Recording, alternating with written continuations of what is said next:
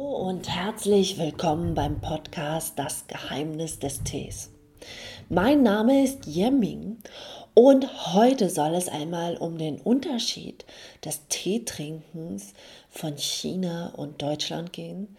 Denn mir ist da auf einem Event letztens eine ziemlich erschreckende, ja, wirklich erschreckende Klarheit gekommen, was bei uns in Deutschland Tee trinken bedeutet.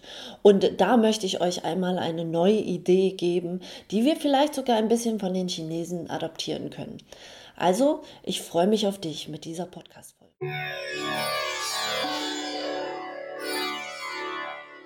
Tee oder die Teepflanze stammt ja ursprünglich aus China oder aus ganz Asien. Überall findet man den Tee und die Teepflanze, aber er hatte einen wirklich, wirklich spannenden Einzug in so ziemlich viele Länder, in so ziemlich alle Kulturen.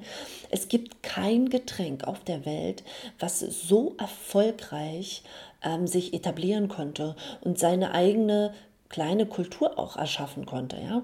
Ähm, wir schauen uns die Türkei an, die trinkt viel Tee. Die ähm, arabischen Länder, immer ist Tee eine Höflichkeit. Egal in welcher Kultur du erscheinst, immer triffst du irgendwie auf die eine oder andere Art auf Tee und auf Teekultur. Selbst wir hier in Deutschland haben eine kleine Teekultur, und zwar oben in ähm, Ostfriesland. Ostfriesland hat eine kleine Teezeremonie sogar. Klein, aber fein, aber wir haben eine.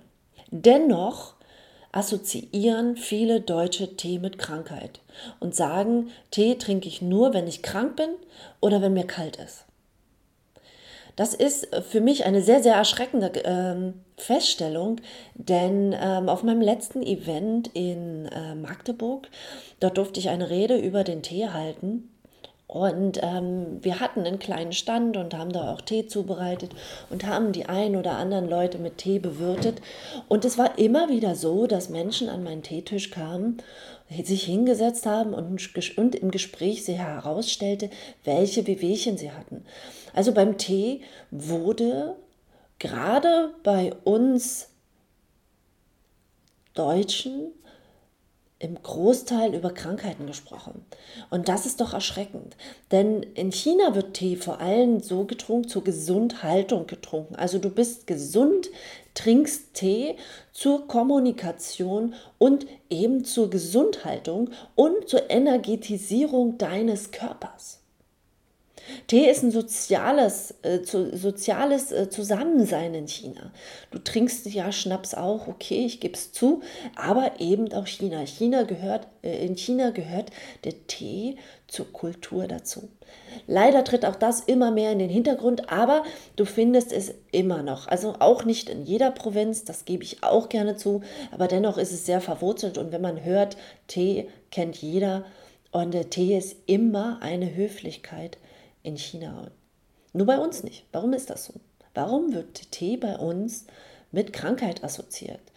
Da können wir vielleicht auch mal ein Stück weiter zurück in unsere Vergangenheit gehen. Denn wenn wir als Kind krank waren, dann äh, hat Mami uns den Kamillentee gemacht. Und Kamillentee schmeckte nicht. Weil Kamillentee hatte, ich kann nur ähm, ja, aus eigener Erfahrung sprechen, äh, Kamillentee hatte eben keinen Zucker mit drin. Kamillentee war eine natürliche Sache. Übrigens, ich liebe heute Kamillentee als Aufgüsse. Ich finde, der hat gerade nach meiner Zuckerfrei-Challenge ähm, eine sehr, sehr spannende Honignote sogar drin. Aber auch hier achte ich auf Qualität. Ähm, Jedenfalls wurde Tee eigentlich nur dann getrunken, wenn wir wirklich krank waren. Pfefferminztee gab es maximal noch. Ähm, Im Kindergarten wurden oft gesüßte Tees gereicht. Ähm, zumindest kenne ich das aus meiner Kindheit. Und äh, damit, und Früchtetees vor allen Dingen, äh, aus meiner Kindheit wurden da gereicht. Aber wenn wir wirklich krank waren, dann gab es Tee. Also Tee heißt ja für uns dann, Tee wird nur dann angewendet, wenn wir krank sind oder im Winter, damit wir uns irgendwo festhalten können, weil Kaffee können wir nicht lange trinken, das hat zu viel Koffein. Also Tee und Genuss bringt kaum jemand überein.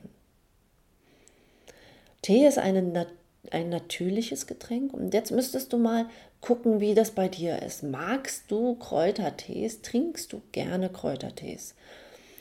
Ähm, dann probier dich doch mal eben an die richtigen Tees ran. Und achte mal darauf, sei mal achtsam mit dir, was es tut. Und da möchte ich dir auch eine spannende Geschichte erzählen aus, meinem letzten, aus meiner letzten Teemeditation. Ich hatte in der letzten Teemeditation bewusst einen Pu'er-Tee gewählt. Und ich glaube, ich habe das schon in einer der letzten Folgen mit Nadine ähm, erklärt. Ich habe bewusst einen Pu'er-Tee gewählt. Ich weiß, Pu'er-Tees sind nicht jedermanns Sache. Sie schmecken sehr erdig, sie sind, haben sehr, sehr erdige Energie. Ich persönlich mag sie mittlerweile, aber ich weiß auch, dass ich sie am Anfang nicht besonders schätzte und mich eigentlich eher immer darum gedrückt habe, einen Pu'er-Tee zubereitet zu bekommen. Jedenfalls habe ich diesen Tee bewusst gewählt und äh, es war wie erwartet, die meisten haben die Nase gerümpft und ähm, haben das Gesicht verzogen. Aber da wir vorher schon einen anderen Tee in einer Achtsam mit, mit Meditation getrunken haben, hatten sie schon einen Zugang zu sich und ihrem Körper. Und das Feedback war sehr, sehr überraschend. Oder eigentlich war es nicht überraschend, aber vielleicht im ersten Augenblick überraschend. Das Feedback war, dass der Tee zwar nicht schmeckte, ihn aber unglaublich viel ja, Energie gegeben hat oder ihn wohlgetan hat. Und äh, jetzt guck einmal auf die natürlichen Lebensmittel im Leben. Guck einmal wieder zurück. Was tut dir wirklich gut?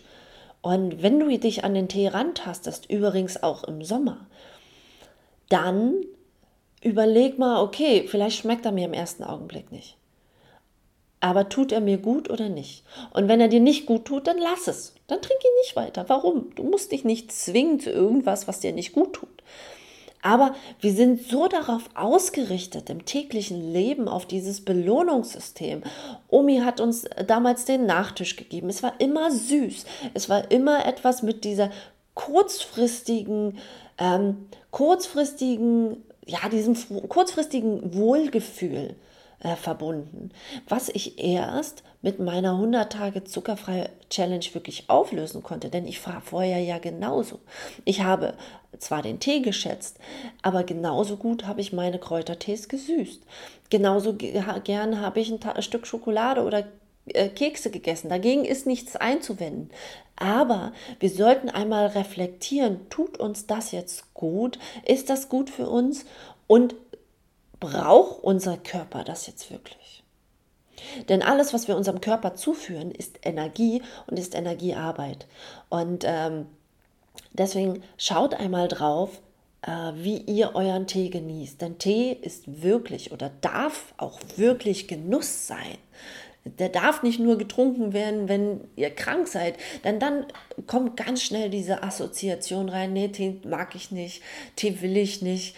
Ähm, einfach mal ausprobieren, denn er kann so, so, so, so viel für dein Energiesystem tun. Er kann dir so viel helfen, deinen Körper positiv zu unterstützen. Aber du musst ihm die Chance geben. Du musst ihn oder du solltest ihn von diesem Gedanken koppeln, dass er nur da ist, wenn du krank bist.